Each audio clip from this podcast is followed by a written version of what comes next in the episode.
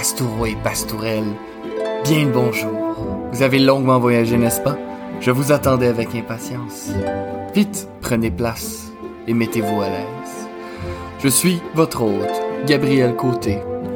Diplômé en études médiévales et en archivistique, j'aime partager ma passion au passant. Je vous propose aujourd'hui de faire un saut dans le temps, de revoir le Moyen Âge à travers une loupe moderne, une loupe plus féministe, et surtout de faire justice à cette période si magnifique. Mettez-vous confortablement et bonne écoute, mes chers amis.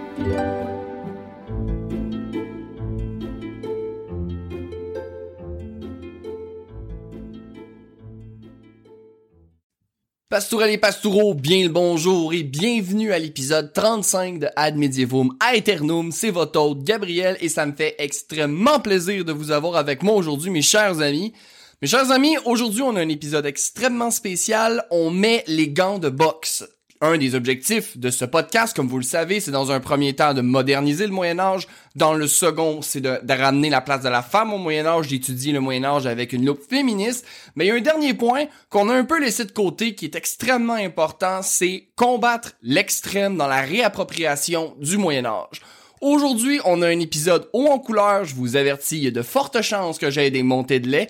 On attaque en fait un groupe d'extrême droite pro-blanc qui, dans le fond, revendique d'être des vikings et d'avoir un héritage viking et avec celui-ci, lui donnant une sorte de passe-droit, une espèce d'héritage qui leur permettrait, pardonnez-moi, d'oppresser des gens et évidemment de promouvoir une idiotie phénoménale qui est l'échelle des races. Donc, un épisode que je risque d'avoir des montées de lait, je vous avertis tout de suite, mais avant qu'on se lance rapidement, le fameux épisode sur les Norvégiens la partie 3 sur notre histoire des Vikings s'en vient très bientôt, je m'en excuse, c'est beaucoup de recherche et avec mon nouveau contrat en archivistique, j'ai un peu moins de temps. Donc ça traîne, mais sachez-le, ça s'en vient la semaine prochaine, c'est le prochain épisode.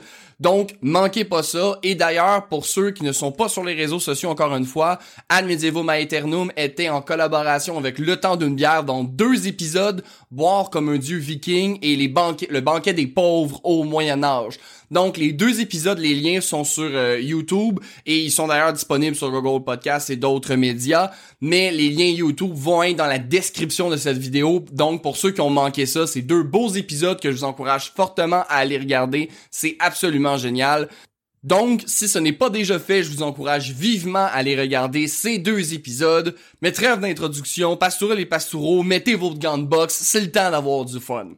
Dans un premier temps, je veux ramener sur un détail qu'on a vu, je pense, dans l'épisode 2 et 3, et en fait, je vais expliquer pourquoi est-ce que c'est important que nous, médiévistes, on se mette debout devant l'extrême et qu'on les empêche de faire de la réappropriation sur l'histoire du Moyen Âge. La raison est que le Moyen Âge est en grande partie la plus visée. En fait, il y a comme une espèce de fantasme fantastique sur le Moyen Âge, sur l'idée des nations, euh, l'idée de, de bravoure, la chevalerie, les vikings. Tout ça est repris par les groupes d'extrême droite et distorsionné pour faire promotion de leurs idées qui sont profondément racistes, misogynes et homophobes et ils s'en cachent pas, hein. c'est pas quelque chose qui est caché entre les lignes, c'est très très clair, c'est très affirmé. Et aujourd'hui ce qu'on va faire, c'est qu'on va encore une fois, je le répète, mettre les gants de box, on va regarder un groupe en particulier, sachez qu'il y en a plusieurs, on va y revenir dans quelques instants. Puis on va comparer ce qu'on a vu ensemble Pastoureux et Pastoureaux sur les Vikings à date versus quelle est la version de l'histoire de ces fameux groupes d'extrême droite? Quelle est leur version de l'histoire des Vikings et est-ce qu'elle fonctionne? Donc, sans plus attendre, commençons. Le groupe qu'on va étudier aujourd'hui porte le nom de Azathru Folk, euh, Folk Assembly. Qu'est-ce que c'est? En fait, on va décortiquer le mot en premier. Azathru, c'est un, en fait, c'est un mouvement païen scandinave qui est pas tout le temps lié à de l'extrême droite. Euh, c'est un peu problématique comme terme. La raison est que Azafru veut dire celui qui croit aux As. Et les As, c'est euh, le groupe les Aesir. On en a parlé un peu. C'est en fait un clan de dieux. Et dans le clan de dieux des Aesir, on retrouve entre autres des sommités comme Odin, Thor, euh, Emdal également de mémoire est un Aesir, donc il fait partie d'un groupe de dieux. Et là, il est, en fait, il est là le problème. C'est qu'il fait partie d'un groupe de dieux. Donc, celui qui croit aux As dans un monde polythéiste, c'est que ça voudrait dire celui qui croit aux dieux du clan Aesir. Donc, Odin, Thor, Endal, etc. Mais sachez-le, il y a un autre groupe de dieux dans la mythologie nordique très important, un autre clan qui s'appelle les Vainir. Et dans ce groupe, on trouve justement Freya, Frère et également leur père Njord. Donc, c'est des dieux extrêmement importants dans la mythologie scandinave. Hein. On se rappelle ceux qui ont écouté l'épisode sur euh, la place de l'homosexualité, euh, mon dieu, la place de l'homosexualité ou en tout cas, je me souviens pas du titre exact, je m'en excuse, mais l'épisode qui aborde justement l'identité euh, de l'homosexualité et transgenre chez les Vikings on se souvient, Frère était un des dieux les plus vénérés. Hein? Avec Thor, c'est les deux dieux les plus vénérés dans le monde scandinave, parce que Frère est associé à, euh, dans le fond, euh, les récoltes, euh, dans le fond, la sexualité dans le terme de l'abondance, hein, de la fertilité. Et donc, c'est un dieu qui était souvent prié par la majorité de la population, qui sont la majorité du temps des agriculteurs, des paysans. Donc, c'est un dieu extrêmement important. Et dire que tu crois juste aux As, ça veut dire que tu ne crois pas aux autres dieux qui siègent pourtant à Asgardur et qui sont également Asgardur en passant, excusez-moi, c'est Asgard, c'est la même chose, mais qui siègent à Asgardur et qui sont extrêmement importants. Donc vous voyez, il y a un problème avec la terminologie Azathro, parce que si tu crois juste à une partie des dieux, c'est un peu étrange, parce que les, les Scandinaves, les Vikings en tout cas, croyaient à une multitude de dieux et faisaient pas des choix selon les clans. Donc, déjà pointé que le terme en tant que tel est problématique. Cependant, je dois le mentionner, euh, c'est pas tous les groupes Azathro qui sont nécessairement des groupes d'extrême droite. Par exemple, en Islande, il y a un groupe Azathro qui est euh, reconnu par l'État et sachez-le, euh, fait cocasse. Pour ceux qui l'ignoraient, en Islande, il y a un temple dédié à Odin, Ils ont un temple pour leur dieu, comme une église.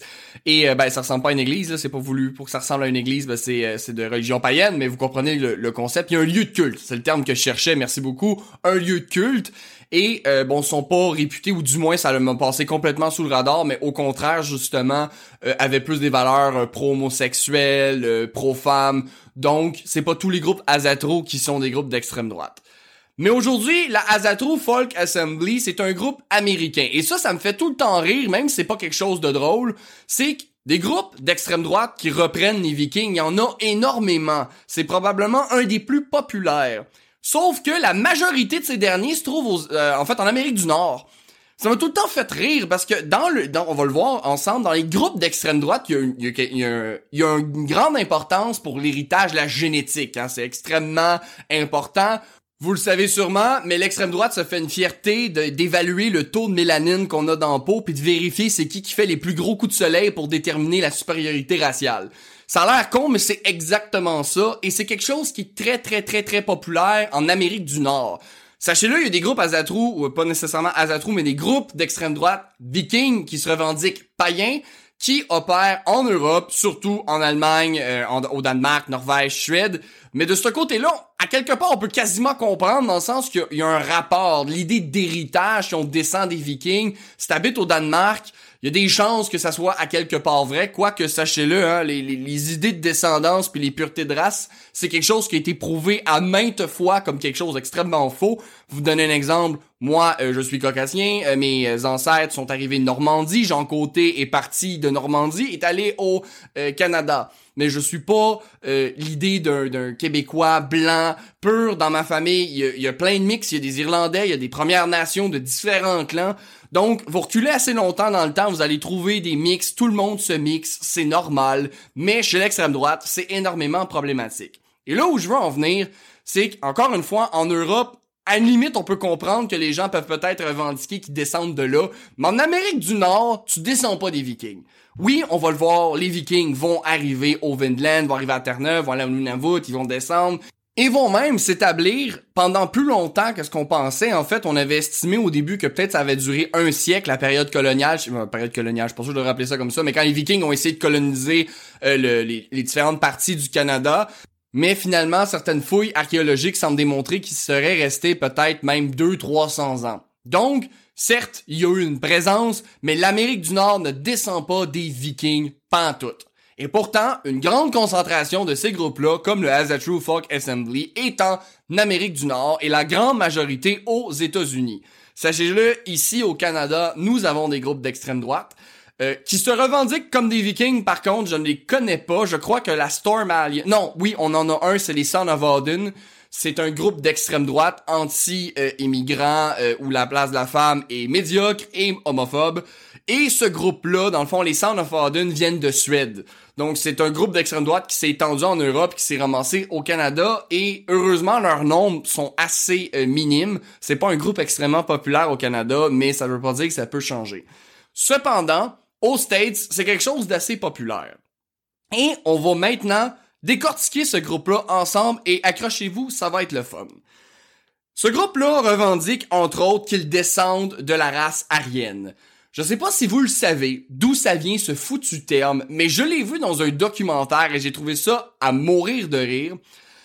Euh, la série, en fait, c'est une série documentaire sur Netflix qui s'appelle Le Cercle du Mal, Circle of Evil en anglais, qui, en fait, étudie justement le cercle rapproché d'Hitler.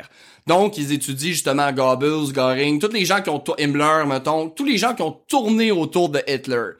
Et l'idée de la race aryenne, en fait, c'est, dans le fond, une théorie du complot. En fait, quand, euh, pour faire une histoire extrêmement courte, pour une histoire qui est extrêmement longue, lors de la, de la fin de la Première Guerre mondiale et de la défaite de l'Allemagne, euh, en Allemagne, à Munich, c'est c'est le bordel. De mémoire, c'est à Munich, là, dans le fond, c'est que tous les petits bars, les tavernes deviennent un peu des foyers de cellules politiques où des gens euh, avancent leurs idées euh, politiques, que ça soit dans les deux extrêmes, extrême droite qui va devenir le nazi, euh, communiste et tout ce qui est entre les deux.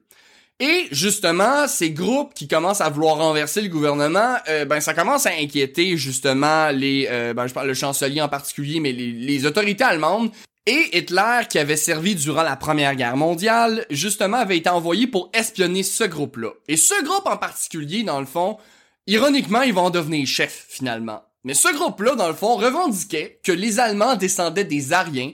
Et les Ariens, dans le fond, c'est le peuple qui aurait fui Atlantide pour se réfugier en Germanie actuelle et devenir les Germains.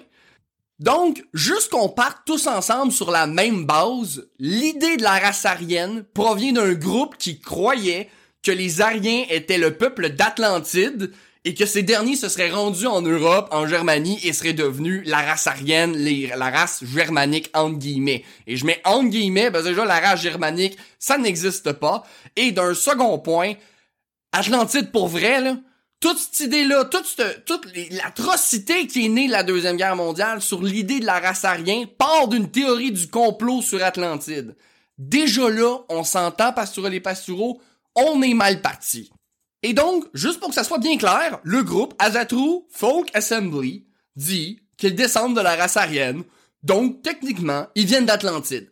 C'est quand même assez phénoménal, là. Parce que pensez-y. Ce groupe-là revendique qu'il descend de la cité perdue d'Atlantide qu'on n'a jamais trouvée, qui est, jusqu'à preuve du contraire, une légende, et que somehow, d'une façon ou d'une autre, les Germains qui étaient là, en fait, excusez-moi, les Ariens, qui sont devenus, en fait, les Germains, ils ont fui Atlantide, ils se sont cachés en Germanie, dans le monde scandinave, et ils ont complètement oublié cette histoire-là parce qu'il source chez les Germains et les Vikings qui mentionne Atlantide. Mais rassurez-vous, parce que si on n'a aucune trace écrite chez les Germains et les Scandinaves de leur passé à Atlantide, il y a un groupe aux États-Unis qui revendique descendre des Vikings puis des Germains, puis ces gens-là connaissent la vérité et sont capables de dire oui, nous descendons de la race aryenne.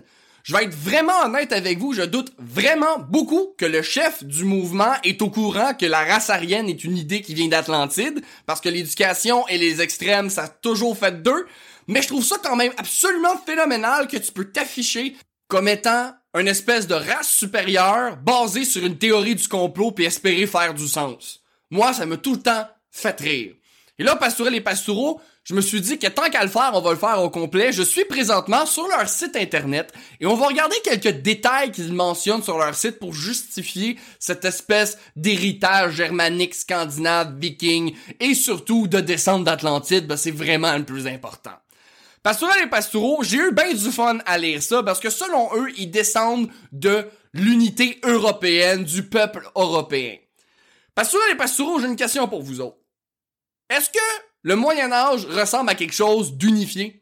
Est-ce que le Moyen Âge ressemble à une identité commune, unis sous une même bannière, avec un pouvoir central, une identité communautaire, un tout uni? Non! Le Moyen Âge est morcelé. Ce qui caractérise le, Moyen Âge, pardonnez-moi, c'est justement ce caractère-là extrêmement divisé. Il parle d'une idée d'une ethnie européenne unie, alors que l'Europe, à l'interne, au Moyen Âge, elle fait une chose de façon euh, régulière, et c'est se taper sur la marboulette. Il n'y a pas d'unité européenne à l'époque. Maintenant, on a le eu, on a une espèce d'unité européenne en termes de paix, mais c'est pas une unité euh, défendue comme étant une race. Tout le monde s'est mélangé. Rappelez-vous, juste à la chute de Rome, tous ces peuples qui s'entrechoquent, qui migrent, qui se déplacent, qui se, qui se joignent, qui s'affrontent. Il y a beaucoup de mixage au Moyen Âge. Il n'y a pas une race unie. Là. Et je ferai l'argument qu'ils sont tellement pas unis, en fait, je vais faire une parenthèse rapidement. Il y a un ouvrage que je veux lire qui est justement l'identification, le concept de race au Moyen Âge que j'ai pas lu encore et qui a l'air super intéressant. Mais je connais des, petits détails là-dessus. Savez-vous comment on qualifie le terme race au Moyen Âge? Je vais vous donner une idée. On parle des fois de race quand on parle de roi. Par exemple, il y a des textes qui parlent, mettons, Mérové descendait de la race des Mérovingiens, Charlemagne de la race des Carolingiens et Pépin de la race des Pépinides. Donc, lâchez-moi l'idée d'une race unie ou d'une race supérieure au Moyen Âge. Le terme race est utilisé pour diviser des dynasties. Vous avez rien d'uni, là. C'est dans un même peuple. On divise ça par dynastie ça n'a pas du tout le même poids et la même mesure. Et d'ailleurs, au Moyen Âge, la couleur de peau, c'est pas un drame. D'ailleurs, je vais vous donner un excellent exemple pour ça. Et ça, c'est le docteur Jackson Crawford qui en parle dans un de ses, euh, vidéos YouTube. C'est la vie, je pense, d'un paysan viking. C'est super intéressant. C'est 50 minutes d'informations extrêmement pertinentes. Mais justement, dans un, il aborde un des textes qui parle de la couleur de la peau.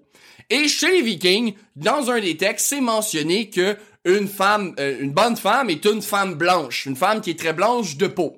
Et bien évidemment, les quelques groupes d'extrême droite qui se sont donné la peine de faire quelques recherches prennent cet extrait-là et disent voilà, voilà, voici pourquoi on devrait tuer des gens basés sur le taux de mélanine. Les Vikings préfèrent les femmes blanches, donc on devrait préférer les femmes blanches.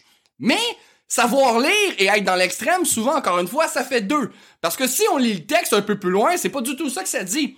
En fait, une femme blanche est bien vue chez les Vikings parce que c'est une femme heureuse.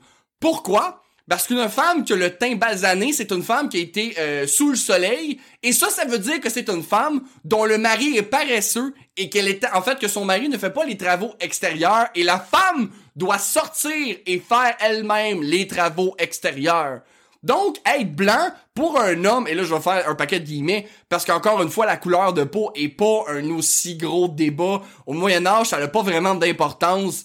Donc, c'est pour ça que je veux pas dire que nécessairement un homme qui devait avoir la peau blanche était mal vu, mais on peut peut-être faire euh, la logique suivant ce texte-là, qu'un homme qui est blanc comme la peau de fesse d'un bébé, puis qui est jamais dehors, ben c'est pas positif, parce que ça veut dire que c'est un homme lâche, un homme qui est pas vaillant, un homme qui travaille pas. Donc, c'est pas vrai qu'être blanc, c'est être supérieur. Dans le contexte, ça veut dire qu'être blanc, c'est que la femme est bien placée, elle a un mari qui fait sa part du travail. Et qu'une femme qui a la peau basanée est une femme qui est pognée à labourer les champs. Et sachez-le, on l'a vu ensemble, hein, les femmes labourent les champs, il y a des femmes sur les fermes. Donc, à quel point la couleur de peau devait être si importante chez le monde viking? La réponse est pas en toute. Je veux dire, pour l'amour de Freya, là, quand ils partent là, sur leur dracard, je l'ai mentionné dans les épisodes, là, y a pas de passeport, là. Tu vas pas te dire, oh, mais je suis d'origine norvégienne, je peux t'embarquer dans le dracard? Il y a des Hongrois, il y a des gens de toutes les cultures qui viennent dans le monde scandinave et que c'est souvent, justement, une façon de, de, de, de, nouer des, des liens politiques. C'est d'inviter des nobles de d'autres nations et de partir en raid ensemble. Vivre l'aventure ensemble.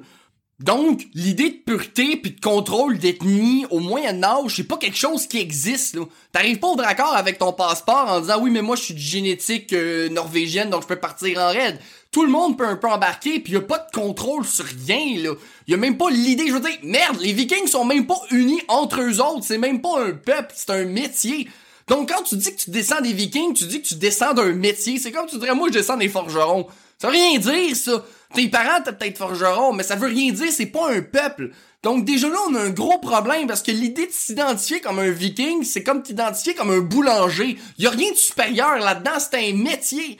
Donc, il y a déjà un gros problème autour de ça, mais ça va encore plus loin, parce que même dans leur conception de la mythologie nordique, ils sont complètement dans le champ. D'ailleurs, j'aimerais vous en lire un avec vous.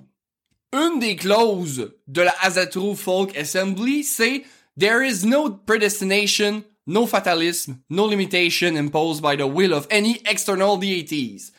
Traduction française, il a pas de prédestination, il n'y a rien de, de, de fataliste, il n'y a pas de limitation, on n'est pas imposé par une force extérieure sur notre destin. C'est complètement faux. Pastoraux et Pastoraux, dans la mythologie nordique, le destin joue un rôle central. Quand Odin boit dans la fontaine de Mimir et qu'il voit son destin qu'il sera dévoré au Ragnarok par Fenrir, Odin va faire tout son possible pour arrêter le Ragnarok et finalement va créer lui-même le Ragnarok et son propre destin. D'ailleurs, ça, ça plaira pas à l'extrême droite, mais ceux qui déterminent le destin dans le monde nordique, c'est les femmes. Les femmes sont attachées au destin. Il y a plusieurs divinités, dont trois principales, qui sont en fait ce qu'on appelle les trois Nornes. Les trois Nornes ont tissé le destin de tous les hommes, de tous les êtres, de tous les dieux. Ces trois femmes-là ont tissé elles-mêmes le destin du Ragnarok de chaque être humain et également des dieux comme Odin qui va mourir au Ragnarok.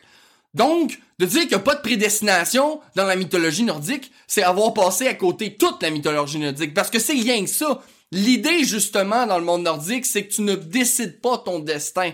Tu dois le suivre. D'ailleurs, il y a une phrase dans la série Viking, et là, je le répète, la série Viking est pas très historique, mais que j'ai bien aimé, c'est justement euh, Bjorn, fils de Ragnar, qui est un peu nerveux, je pense, à son premier gros combat. Et son père, Ragnar, lui dit, ne sois pas euh, stressé, si tu dois mourir demain, c'est déjà décidé et tu ne pourras pas t'en sauver. Le destin est déjà écrit.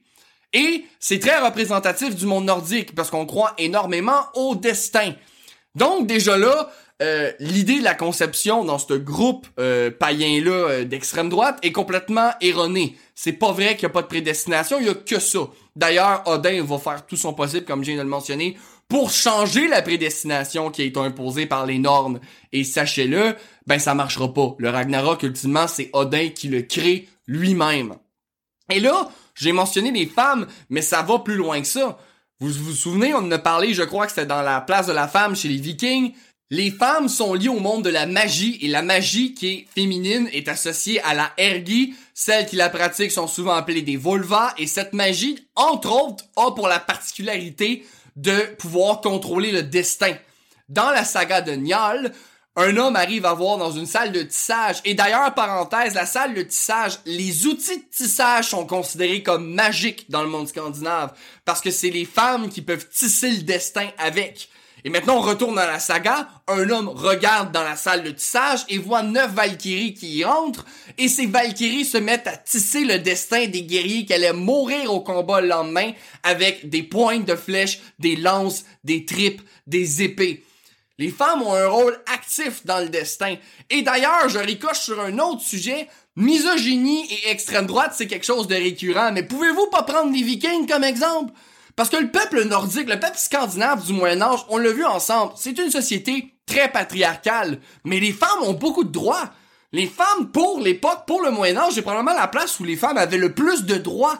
Ils ont un rôle extrêmement important au niveau de la religion. C'est les femmes qui gèrent la religion, c'est les femmes qui gèrent ce monde-là. Ils sont liés à la magie. Les femmes sont liées par la ergie à ce fameux rôle de Volva où les femmes sont principales dans le domaine du divin et qui ont ce pouvoir sur le destin. Parce que les pastoureaux, je pense pas que c'est un très bon exemple de partir un groupe d'extrême droite misogyne puis de prendre justement le monde scandinave à l'époque viking comme exemple. Parce que les femmes sont extrêmement présentes. Les femmes, on l'a vu dans le dernier épisode ensemble, celles que les tempêtes craignent. Les femmes ont eu des rôles de guerriers. Il y a eu des femmes au combat. Il y a eu des femmes qui ont dirigé des hommes dans le monde viking. Ça l'a existé. Donc, pastorel et pastoureau, je trouve ça complètement ridicule parce que euh, c'est le pire groupe que tu peux prendre et on peut-tu en parler? Les vikings sont vus par ces groupes-là comme les protecteurs de la race blanche.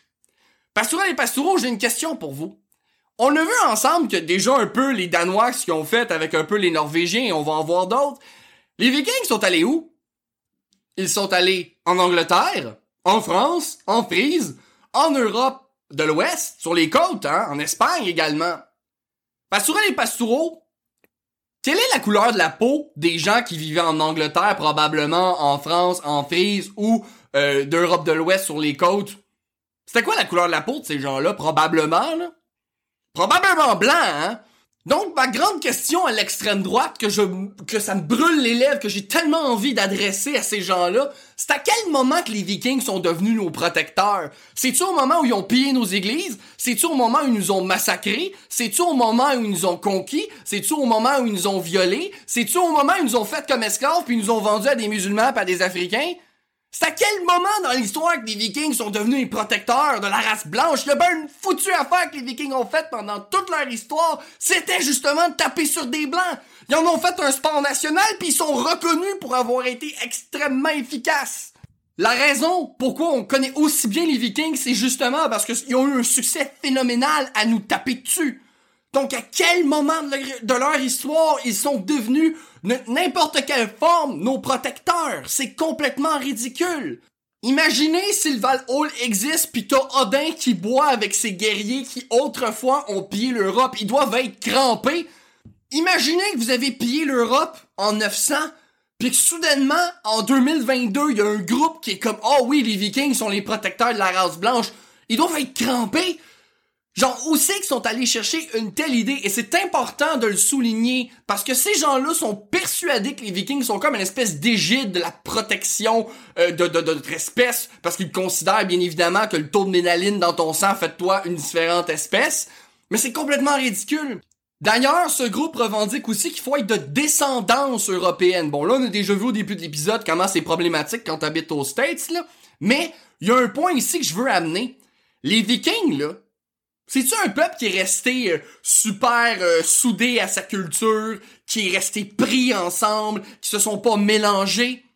Mais non! On l'a vu justement super bien avec les Danois, on essaye de s'instaurer dans le pouvoir euh, anglais, justement, à la cour anglaise. On se mélange parce qu'on veut s'assimiler à la population, on veut rentrer dans la population. Les Vikings sont des immigrants à la base. On va le voir beaucoup avec les Norvégiens, mais les Norvégiens, eux, vont surtout être dans une idée d'exploration et de colonisation.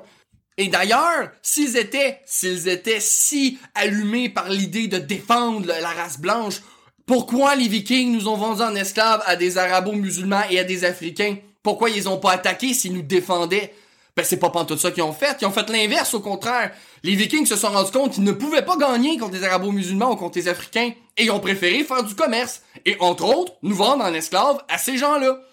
Et les Vikings vont même rentrer dans ces communautés-là. Il y en a qui vont devenir des gardes du corps. On a retrouvé des euh, bijoux vikings avec des inscriptions arabes. Donc, une assimilation dans des cultures différentes. Les Vikings, c'est pas du tout le peuple de la pureté culturelle. Au contraire, en Normandie, ils débarquent en France et ils s'instaurent dans leur pouvoir tranquillement, pas vite. On veut s'instaurer dans le pouvoir de la culture. On se baptise, on se convertit, on veut s'assimiler. En aucun cas, les Vikings sont arrivés puis ont essayé d'imposer leur, entre guillemets, race. Tout ce qu'ils ont voulu faire, c'est s'imposer dans le pouvoir, mais ils ont pris tous les moyens nécessaires pour s'assimiler, et c'est pour ça encore que le rapport avec l'extrême droite et l'immigration puis les Vikings, encore une fois, ça me fait mourir de rire. Parce que ça l'implique, en fait, qu'au Moyen Âge, il n'y en avait pas d'immigration. Mais on l'a vu ensemble dans la chute de Rome, Pastourel et Pastoureau, comment il y a plein de peuples qui rentrent dans Rome, comment il y a plein de cultures qui s'entrechoquent. Le Moyen Âge est marqué par les mouvements de population. Et là, on a vu les Vikings sont un mouvement de population, mais il y a aussi les Hongrois. Et là, il va y avoir éventuellement les Mongols. Et il y a encore plein de peuples. avec les croisades, ben, c'est d'autres populations qui se déplacent. Il y a constamment des frictions, les frontières changent constamment au Moyen Âge, c'est tout le temps des peuples qui se rentrent dedans, il y a tout le temps des fusions de cultures.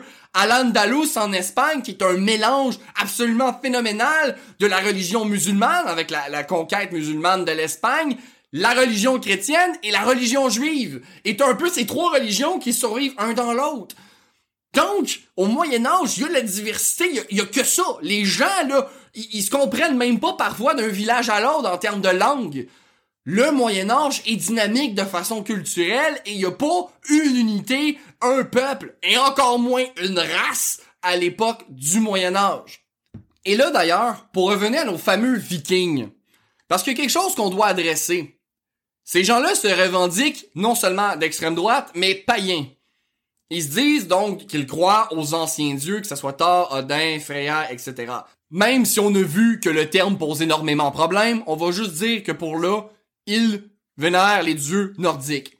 On doit se poser la question, est-ce que les dieux nordiques sont un bon exemple pour euh, valoriser, par exemple, le racisme, l'homophobie et la misogynie? Parce qu'ultimement, s'ils utilisent cette religion-là pour pousser leur agenda politique, faut qu'il y ait des liens à faire. Et c'est là que ça devient extrêmement drôle, parce qu'on l'a mentionné au début, mais Odin, il est marié, en fait, ben en fait on l'a pas mentionné au début, mais Odin va être avec Freya, qui des fois devient Frigg, c'est un peu compliqué, est-ce que c'est la même personne ou deux déesses, mais dans les deux cas, il est avec ces deux femmes. Freya appartient à un autre clan, hein, une autre race de dieux, les Vaenir. Fait que là, euh, pour pousser un agenda raciste, on est plutôt mal parti, hein. D'ailleurs, Odin va pas juste avoir Freya qui est une Vaenir, hein. Il va, on l'a vu dans l'épisode avec Pierre.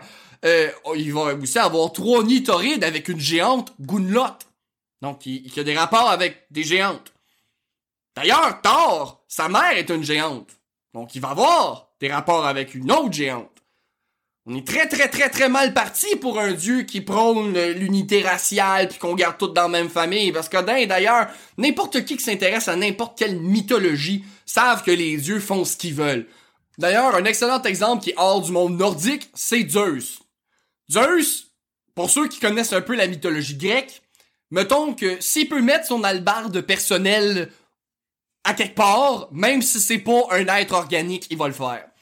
Zeus fait ce qu'il veut, Odin fait ce qu'il veut, les dieux font ce qu'ils veulent. OK, y a rien qui les restreint. Loki a donné naissance à un cheval à huit pattes. Ça fait-tu aussi partie euh, de la pureté raciale pour ce groupe-là que Loki, un homme qui s'est changé en femme, a donné naissance à un cheval à huit pattes? Ça fait-tu aussi partie de la race aryenne, ça aussi?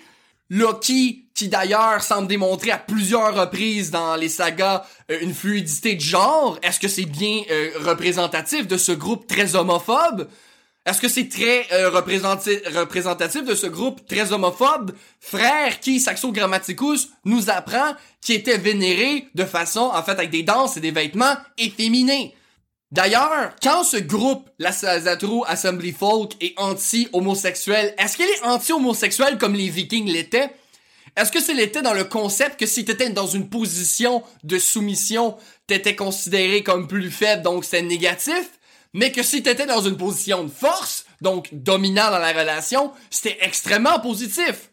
Donc, est-ce que le groupe pourrait euh, clarifier ça un peu quand ils disent qu'ils sont anti-homosexuels? Est-ce que t'es, t'es, pas gay si tu es celui qui prend un autre homme? Ou est-ce que c'est simplement quand t'es de la partie soumise? Et d'ailleurs, euh, chez les Vikings, je le rappelle, hein, euh, avoir des relations homosexuelles avec des, des, concubins, on va inventer le terme, il y avait pas de problème. Hein, le rapport, il était problématique quand c'était deux hommes égaux il y en avait un qui était capable de prendre l'autre. Là, c'était problématique. Ben, ça voulait dire que un était dominant, donc c'était bien pour lui, mais que l'autre était dominé. Alors que si tu avais des rapports homosexuels avec des euh, concubins, euh, avec des esclaves, il y avait vraiment aucun problème dans la société scandinave viking. Donc, vous le voyez encore, ce groupe-là qui se revendique d'être des descendants vikings, d'être les espèces de protecteurs de la race blanche, de cette espèce de groupe euh, très fermé à l'immigration, très raciste, euh, qui sont obsédés par la couleur de la peau n'est pas représentatif des Vikings, mais pas pour deux scènes. Je le rappelle encore une fois et une toute dernière fois, les Vikings n'avaient pas une obsession sur la couleur de la peau. Odin a besoin des braves au combat. Il a pas besoin des blancs. C'est les braves qui vont au Valhalla, pas les blancs. Les Valkyries, quand ils viennent te chercher sur le champ de bataille, là, ils ont pas une palette de couleurs pour savoir s'ils peuvent te ramener en haut. Là. Christy, le Valhalla, c'est pas un bétonnel, c'est la place des braves. Alors, Pastourel et Pastoureau, est-ce que ces gens-là connaissent les Vikings? Est-ce qu'ils connaissent l'histoire scandinave de l'époque viking? Est-ce que le portrait qu'ils apportent à ce peuple est représentatif des faits historiques? Non, pas du tout. Et Pastourel et Pastoureau, en tant que médiévistes, en tant que passionnés, nous avons un devoir de nous tenir droit devant l'extrême et de reprendre l'histoire entre nos mains et de jamais laisser ces groupes pouvoir revendiquer ne serait-ce qu'une seule rune, qu'un seul texte, qu'une seule couleur de ces peuples. Parce que sachez-le, la seule façon de combattre l'extrême droite ou l'extrême gauche, peu importe, c'est par l'éducation. C'est en sachant ce genre de choses que ces groupes, ces groupes, pardonnez-moi, perdent toute crédibilité. Et sachez-le, pastourels et pastoureaux, nous avons tous un devoir face à l'histoire pour que de telles atrocités, comme on l'a vu durant le régime nazi, ne se reproduisent jamais. Pastourels et pastoureaux, je vous remercie énormément d'avoir été présent pour cette immense montée de lait. C'est un premier groupe d'extrêmes qu'on affronte et il y en aura plein d'autres. Malheureusement, le Moyen Âge est assiégé de tous les fronts. Donc, levez vos écus, mettez vos côtes de maille pastourelles et pastoraux. Nous défendrons notre Moyen Âge ensemble. Merci encore de votre écoute cette semaine. Pour faire juste crédit, la musique que vous entendez présentement et au début de l'épisode vient de Julius H de Pixabay.